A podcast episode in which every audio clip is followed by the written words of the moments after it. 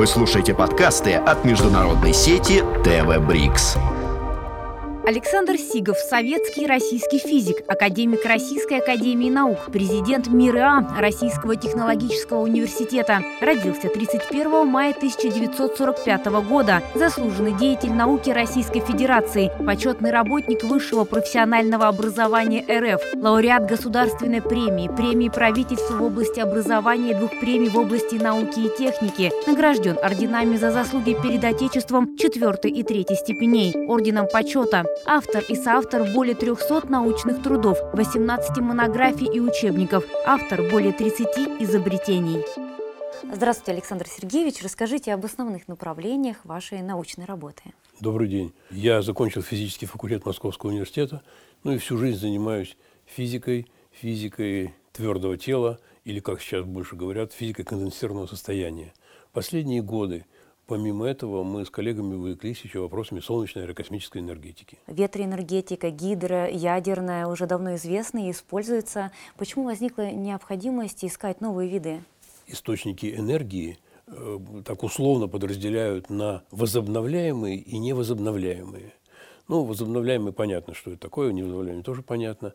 Вот что можно сказать о солнечной аэрокосмической энергетике? Ну, начнем с сопоставления ее с другими видами. Практически вот все виды, которые вы назвали, приносят не только большую пользу, но и огромный вред. В чем их минусы и в чем преимущество солнечной аэрокосмической энергетики? Гидроэнергетика – это затопление больших территорий, вывод их из хозяйственного пользования – Э, там, уничтожение рыбных запасов наших рек. Допустим, если вы имеете дело с гидроэлектростанциями, то вам нужно э, перекрывать плотинами какие-то реки, с перепадом высот, то есть создавать перепады высот. И, соответственно, выше плотины это будет водохранилище, разлив, там уничтожение каких-то там населенных пунктов, ядерные станции, там ядерные отходы, возможность каких-то крушений. И вот мы знаем примеры, там наш Чернобыль, Фукусима в Японии. Ветроэнергетика требует большого количества установок, которые давно уже существуют и активно используются – но при этом в них во всех создаются еще э, мощные акустические колебания, которые достаточно вредны. И установки эти тоже занимают большую площадь. Но сейчас идут разными путями. Их часто э, ставят в море, например, там, ну, чтобы не портить. Но тогда, соответственно, там мы морское дно каким-то образом там э, портим, что называется. Некоторые из источников, ну, например, там сжигание угля, газа, нефти, это и потеря ресурсов, и загрязнение атмосферы – что же дает солнечная космическая энергетика, аэрокосмическая?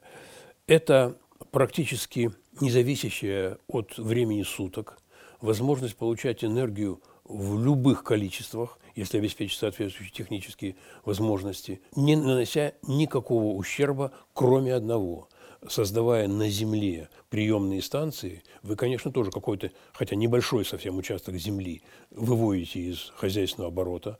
Он тоже может представлять опасность, особенно если это будет микроволновое мощное излучение. Но это все-таки сравнительно небольшие территории. Очень важно, что энергия, которую таким путем получают, может быть доставлена в любые регионы земного шара – если человечество объединится, или если оно не объединится, то в любые регионы нашей страны, России, причем в те регионы, которые сегодня испытывают колоссальную потребность в энергии, и очень часто для обслуживания удаленных, особенно территорий, их много, используются дизельные электростанции. Дизельный источник намного хуже, чем постоянная энергия Солнца, которая приходит тебе в любое время дня и ночи. Никакого вреда не приносит ничему вокруг. Есть ли солнечные аэрокосмические электростанции уже? Нет, их нет нигде в мире. Многие страны очень активно занимаются этим порядка 10 лет.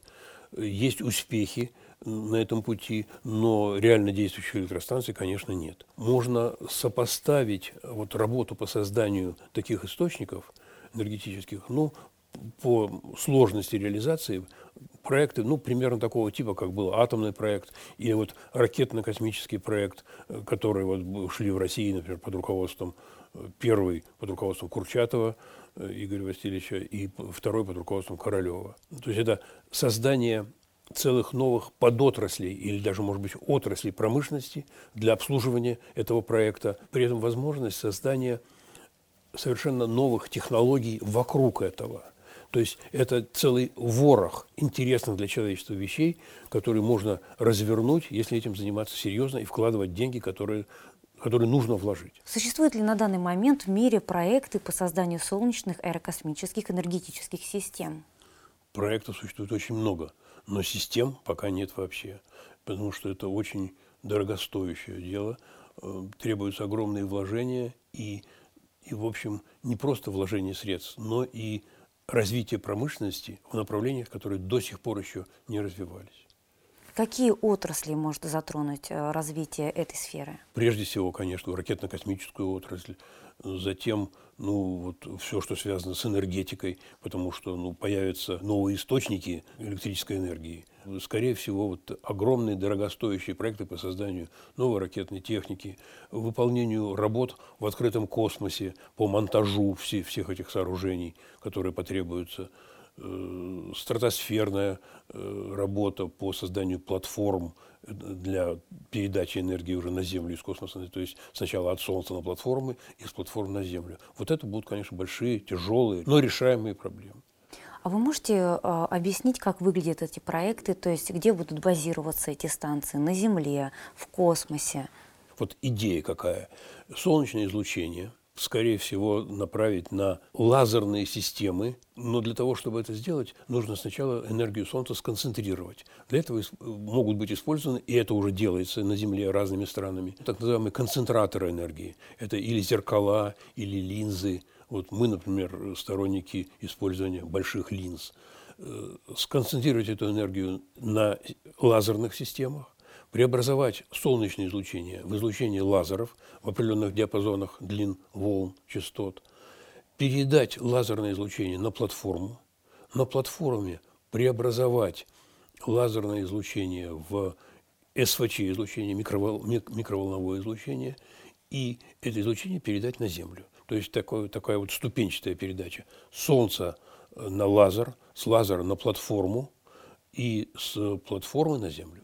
То есть сначала все технологии нужно поднять в космос. В космос и в стратосферу. И на Земле обеспечить прием. Будет поступать энергия огромной мощности, СВЧ-энергия. И это, конечно, тоже нужно принимать меры и предосторожности, и думать о ее преобразовании, передаче и так далее. Все это, все это тоже отдельные вопросы, требующие решения. Но при этом вот передача уже на Землю может идти как э, с помощью СВЧ-излучения, так и тоже по лазерным каналам. То есть лазерное излучение приходит, и это даже ну, потребует, может быть, гораздо меньших площадей для приемных станций на Земле, потому что лазерное излучение можно тоже сфокусировать и передать достаточно узким лучом большую мощность. Можно ли на бытовом уровне сравнить эту солнечную аэрокосмическую энергию а, с уже изобретенными технологиями сейчас? это разные вещи. То есть энергия одна и та же. То есть это энергия либо СВЧ-излучения, либо энергия лазерного излучения, и потом, в конце концов, энергия электрического тока. То есть это обычное протекание тока, в общем, ничем не отличающееся. Но для того, чтобы это сделать, чтобы этого достичь, нужно вот провести очень большое количество трудноосуществимых операций. То есть, вот я говорю, сфокусировать солнечное излучение, преобразовать э, его в излучение лазера, излучение лазера преобразовать в СВЧ-излучение и так далее. Вот это вот все, это, конечно, сложно, дорого и трудно осуществимо сегодня. Но, но вполне понятно, как это сделать. Один из экспертных советов Совета Федерации рекомендовал включить это направление в список приоритетных национальных проектов до 2045 года. Как это поможет развитию отрасли? Принял такое решение после целого ряда обсуждений – достаточно плодотворных. То есть в России существует целый ряд ученых, инженеров, специалистов, которые горячо стоят, горячо поддерживают развитие этого направления. Ну и по инициативе, опять-таки, не только нашей, было собрано несколько там, совещаний, конференций, вот были рассмотрения на экспертных советах, но никогда не было отрицания этого направления, всегда оно поддерживалось. Ну и вот сейчас будем надеяться, что после таких решений уже экспертного совета, может быть, удастся это включить в состав вот, национальных проектов страны. Тогда могут появиться деньги, потому что, я уже сказал, работы достаточно дорогие, и ясно, что их не осуществишь э, вот, э, каким-то одни, одним движением. Нужно сначала провести проверку этих гипотез, о которых мы говорим, на Земле, э, в упрощенных моделях, на небольших расстояниях и небольших энергиях. Ну и потом, если все будет успешно, а мы уверены, что все будет успешно, дальше уже выходить, выходить в космос. И на ваш взгляд, усилия научного сообщества мирового нужно объединить в развитии этой сферы, или каждая страна все-таки будет искать свои пути и выходы? Пока сейчас все страны ищут свои пути. Но мне кажется, что ну, в интересах всего человечества, конечно, гораздо э, прогрессивнее и экономичнее будет объединение усилий. Каковы перспективы у стран БРИКС сейчас да, для того, чтобы объединиться? Огромные перспективы. Это тому же Китаю в каких гигантских объемах нужна электрическая энергия, Индии. Э, мы же знаем, что в этих странах есть места, в которых еще не очень хорошо э, с цивилизацией ну, вот это все будет делаться. Там это принято как национальные проекты, в Китае в частности. Я вот не знаю насчет Индии формальностей, но то, что там занимаются этим активно, я это хорошо знаю. Были подобные движения в Бразилии, почти уверен, что занимаются этим и в Южноафриканском Союзе. Во всех этих странах выделены деньги, в Китае выделены большие деньги на эти проекты. Они уже работают, они уже ставят эксперименты на Земле, они уже вкладывают деньги в это во все, создают, вот как раз уже промышленным занимаются изготовлением концентраторов разного рода, потому что на лазерные установки вот в этой схеме нужно подавать энергию порядка там тысячи солнц. 500 тысяч солнц, то есть сотен сотен источников типа Солнца. Вот это нужно все сконцентрировать и подать. Даже это интересная задача. Вот она уже, можно сказать, решена. А насколько сейчас ученые России готовы вступить в эту гонку и быть конкурентоспособными в развитии подобной энергетики? Ну, ученые России давно уже готовы вступить в эту гонку э, при наличии какого-то финансирования, материальной поддержки и предоставлении возможности ставить эксперименты на Земле. У нас есть организации партнерские, которые готовы предоставить свои площади под эти эксперименты. Нужно только вот принятие уже официальных решений на официальном уровне, министерства и так далее. По вашим прогнозам, если деньги будут выделены, финансирование налажено, а, насколько быстро развернется развитие и в каком году мы сможем уже выйти в космос? Ну, при благоприятном стечении обстоятельств это какой-нибудь сороковой год. И к чему это приведет? Как будет выглядеть это будущее? Будет все чище и чище потребляемая человечеством энергия, все меньше и меньше вреда будет приноситься окружающей среде. Ну и доступность будет обеспечена, то есть любой район будет получать нужное ему количество энергии.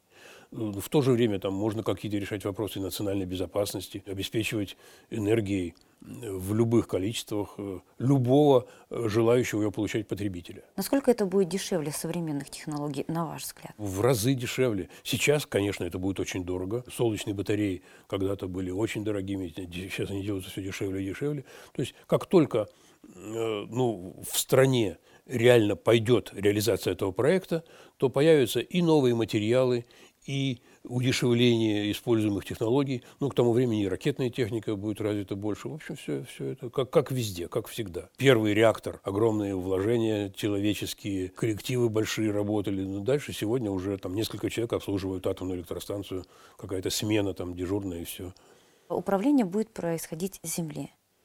Да. И для того, чтобы оснастить э, Россию, ну, по вашим расчетам, по тем проектам, которые существуют, сколько точек должно быть на Земле, на территории нашей страны, для того, чтобы обеспечить труднодоступные э, регионы энергетикой? Ну, это сейчас нельзя сказать, это будет определяться потребностями регионов. Я надеюсь, что промышленность будет развиваться и потребности в энергии будут расти. Это вот тоже одна из проблем.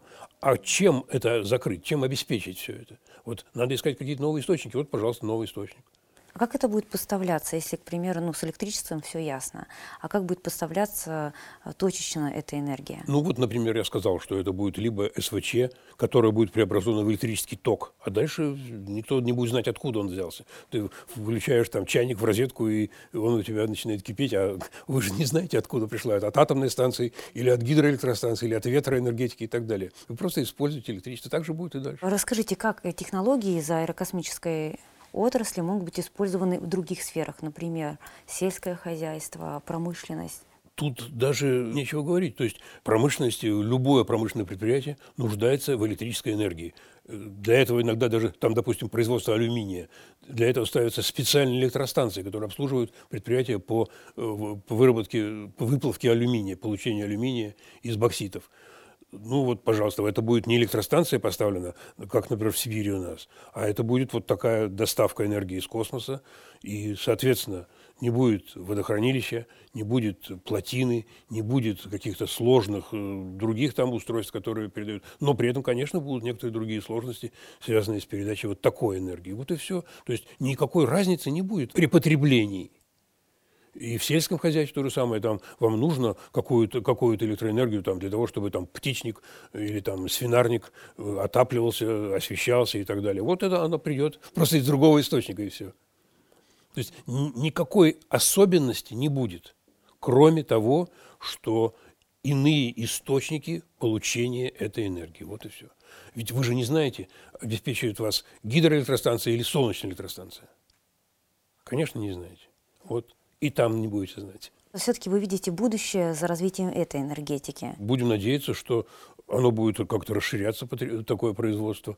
И, э, конечно, помимо всего прочего, э, будут и э, существующие как-то альтернативно использоваться там просто солнечные батареи и там, наверное, это будут, может быть, это будут и атомные электростанции какое-то время, они точно сохранятся. Ну, нельзя же сразу все закрыть и сразу все перестроить. Человечество нуждается в огромных э, объемах энергии сегодня. Ну, сразу это не сделаешь одним путем таким. Александр Сергеевич, спасибо вам большое. Было очень приятно побеседовать с вами. Спасибо за интерес к этой проблеме. Э, не часто возникают вопросы вот такого рода, как вы задавали. Поэтому я очень благодарен. Ну и надеюсь, что, может быть, мы будем как-то встречаться и дальше, и нам будет Э, возможно, рассказать больше о э, наших результатах в этой области. Спасибо. Вы слушаете подкасты от международной сети ТВ Брикс.